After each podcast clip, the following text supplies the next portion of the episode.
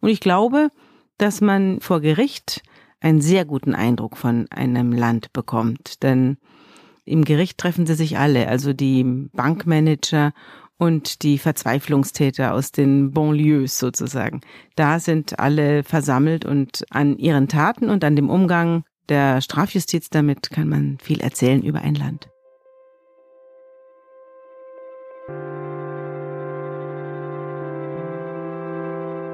Geschichte hinter der Geschichte. Der wöchentliche Podcast für Freunde der Zeit. Das Verbrechen hält Einzug am Sperrsort, hier in den Redaktionsräumen der Zeit. Keine Sorge, liebe Hörerinnen und Hörer, es geht uns gut. Wir sind weiterhin rechtschaffende Bürger und es lauern auch keine Mörder im Kopierraum oder hinter dem Kaffeeautomaten. Nein, Zeitverbrechen, das ist der Name eines neuen Magazins, das in der Zeitredaktion entstanden ist und das diese Woche erstmals an die Kioske kommt. Warum die Zeit sich neben Politik, Wirtschaft, Kultur, neben all den großen Themen jetzt auch noch besonders für das Verbrechen interessiert, darüber wollen wir heute reden.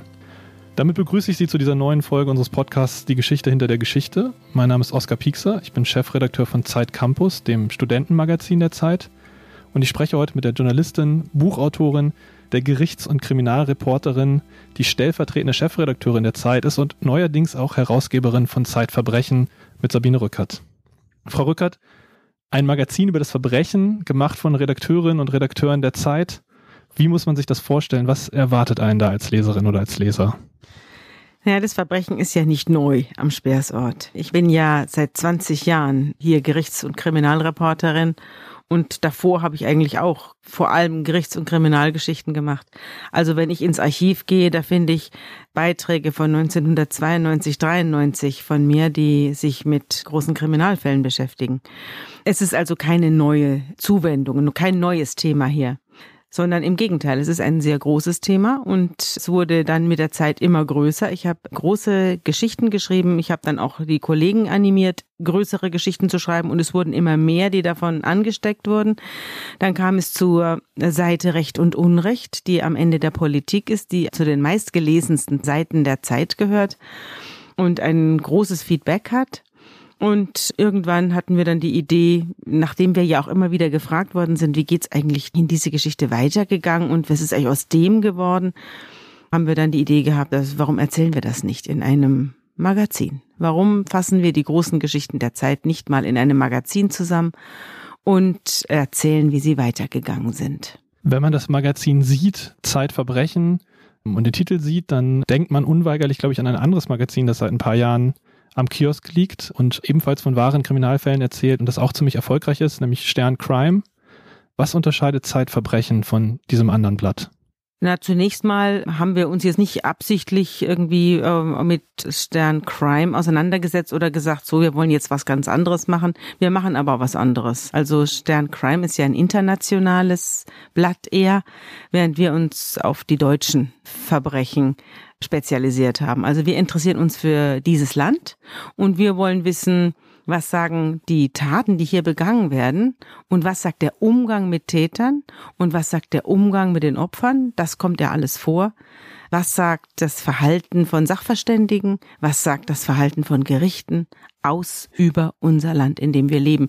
Und ich glaube, dass man vor Gericht einen sehr guten Eindruck von einem Land bekommt, denn im Gericht treffen sie sich alle, also die Bankmanager und die Verzweiflungstäter aus den Banlieues sozusagen. Da sind alle versammelt und an ihren Taten und an dem Umgang der Strafjustiz damit kann man viel erzählen über ein Land. Sie sind nicht nur die Herausgeberin, sondern auch Autorin des Magazins, natürlich. Wie könnte es anders sein? Und eine Geschichte, die erste große Geschichte, mit der das Magazin aufmacht, erzählt von einer Frau, Valerie L., die einen Auftragsmörder auf ihren Ehemann ansetzte 50.000 D-Mark kostete sie das. Der Mord gelang. Der Mann wurde vor seinem Haus, vor dem gemeinsamen Haus der beiden niedergeschossen und starb dann im Rettungswagen. Die Frau kam ins Gefängnis. Sie haben jetzt gerade schon gesagt, eine der wichtigen Motivationen für dieses Magazin war die Frage, wie geht es eigentlich weiter mit den Geschichten? Und das ist vielleicht ein Fall, an dem man das ganz gut einmal beschreiben kann, denn der Text über Valerie L. und den Mord an ihrem Mann erschien bereits im Juli 2001 in der Zeit, hat den Kirschpreis gewonnen, erscheint jetzt nochmal in Zeitverbrechen Warum ist der Text mehr als anderthalb Jahrzehnte später immer noch so aktuell, dass Sie ihn nochmal abdrucken? Ja, es geht um die Frage, wie geht es einer Frau, die von ihrem Ehemann misshandelt wird in dieser Gesellschaft? Und da hat sich einiges nicht geändert, anderes hat sich geändert. Und deswegen habe ich die Geschichte nochmal erzählt. Und ich habe auch erzählt, wie sie weitergehen, aber ich verrate jetzt nicht, wie sie ausgeht, denn die Geschichte nimmt ja mehrere wirklich verrückte Wendungen. Und die werde ich jetzt hier nicht verraten. Aber die Tatsache, dass Frauen misshandelt werden in Deutschland, ist ja nach wie vor der Fall. Es ist ja nach wie vor eine bedauerliche Tatsache und auch eine, der entgegenzutreten ist. Zum anderen hat sich eben viel geändert, denn äh, Valerie L. wurde ja damals wegen Mordes in den 90er Jahren wegen Mordes verurteilt. Und das würde sie heute auch wieder werden. Ich bin mir allerdings nicht sicher, ob sie heute noch eine lebenslange Freiheitsstrafe bekommen würde. Denn was Tyrannenmorde angeht, also was die Gegenwehr von Frauen gegen einen sie in maximaler Weise bedrohten und bedrängenden Mann angeht, hat sich die Rechtsprechung ziemlich geändert. Es gibt inzwischen Tyrannenmörderinnen, die kommen mit wenigen Jahren Strafe davon. Das Interessante an der Geschichte ist auch, dass man, auch so wie Sie das jetzt schon erzählen, ja sieht, es ist gar nicht so klar, wer hier eigentlich Täter oder Opfer ist, beziehungsweise es gibt nicht nur den Täter und nur das Opfer. Das ist ja sozusagen eine Frage, die sich aufdrängt. Sind Kriminalgeschichten, wahre Kriminalgeschichten eigentlich immer Täter oder Täterinnen-Geschichten? Nein, bei uns in unserem Kriminalmagazin sind auch Opfergeschichten dabei. Zum Beispiel die Geschichte eines Mannes, der in den Terroranschlag in Brüssel geraten ist. Ein Jude, der von einem Muslim gerettet wird und den bis heute eine innige Freundschaft verbindet über Religionen und Kriegserklärungen hinweg. Also es sind sehr unterschiedliche Geschichten. Auch die Geschichte eines sicherungsverwahrten äh, Vergewaltigers, der 30 Jahre im Gefängnis saß und dann durch einen Richterspruch des äh, Europäischen Gerichtshofs für Menschenrechte entlassen werden musste. Also Europa hat sozusagen Deutschland dazu gezwungen, sich seiner humanen Strafvollzugs wieder zu besinnen und nicht die Leute einfach bis zur Verrottung wegzusperren. Und er kam dann raus, das war 2011, und es gab einen Aufstand, wohin er kam. Und er musste dann also mit mehreren Polizisten, er ging umringt von einem Schwarm von Polizisten durch die Welt und keine Stadt, in die er kam, wollte ihn. Man schob ihn von einer zur anderen und schließlich kam er nach Hamburg. Und hier wurde er auch, wohin er kam, mit Hass empfangen. Und das sagt auch was über eine Gesellschaft. Wie viel Chancen gibt sie jemandem, der vor 30 Jahren eine Vergewaltigung begangen hat?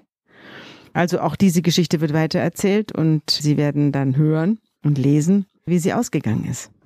Sie haben jetzt schon betont, dass Sie schon sehr lange, sehr große Geschichten über Verbrechen, über Justiz in der Zeit schreiben, dass auch Kolleginnen und Kollegen das machen. Trotzdem habe ich den Eindruck, und korrigieren Sie mich, wenn ich mich da irre, aber dass diese True Crime als Genre, als erzählerisches, journalistisches Genre in den USA ungleich stärker ausgeprägt ist als hier. Also es gibt den einen Referenztext, der quasi das moderne Reportageerzählen mit begründet hat, würden einige Leute sagen, nämlich Kaltblütig von Truman Capote. Das war im Grunde eine beispielhafte True Crime Geschichte, die einem Verbrechen nachspürt und auch, wie sie erzählen, die Gesellschaft mitreflektierte, die, in der dieses Verbrechen geschehen ist. Das war 65. Es gibt in den USA auch schon seit Ewigkeiten Magazine, die von nichts anderem als Verbrechen erzählen. In Deutschland ist jetzt Zeitverbrechen zusammen mit ähm, dem genannten anderen Titel neu als Magazin, was sich so ausschließlich auf dieses Themenfeld konzentriert. Nehmen Sie ein erstarkendes Interesse wahr an Kriminalgeschichten und wenn ja, wieso ist das so, dass es dieses Interesse gibt? Also, ich, es sind mehrere Fragen. Zum einen ist Kaltblütig von Truman Capote ein sensationelles Buch, das allerdings auch eine ganz verhängnisvolle Rolle des Autors impliziert, nämlich seine eigene Verwicklung in den Fall und sein Hoffen auf die Hinrichtung der beiden Täter, zu der er dann ja auch irgendwann beigetragen hat. Das ist eine, eine ganz düstere Geschichte. Ich glaube, ich habe mich in solche Sachen noch nicht reinziehen lassen. Das, aber jetzt mal abgesehen davon, ist es, glaube ich, so, dass das Verbrechen an und für sich eine Sache ist, die jeden Menschen betrifft. Ich glaube auch, dass jeder Mensch zu einem maximal grausamen Verbrechen fähig ist. Es kommt nur auf die Umstände an. Und auch da haben wir übrigens eine Geschichte in unserem Magazin. Die Frage, unter welchen Umständen wird ein Mensch zum Mörder? Dieser Frage widmet sich Elisa Hofen, eine junge Strafrechtsprofessorin, die nach Kambodscha reist und dort an einem Kriegsverbrechertribunal mit wirkt und auf einmal merkt, diese Kriegsverbrecher, die da Menschen zu Tausenden abschlachten ließen, sind ganz normale, nette Leute, die also unter anderen Umständen brave Familienväter gewesen wären. Es kommt sehr oft nicht auf den Einzelnen an, sondern auf die Umstände. Und das interessiert die Leute. Unter welchen Umständen wäre ich wie geworden? Ich glaube, dass die Frage, wie gut oder böse wird jemand, woran liegt es, welchen Weg er einschlägt, beschäftigt die Menschen zutiefst. Und es gibt eben kein besseres Beispiel als ein völlig misslungenes Leben, also zum Beispiel das eines Verbrechers, auseinanderzunehmen und zu fragen, woran lag's.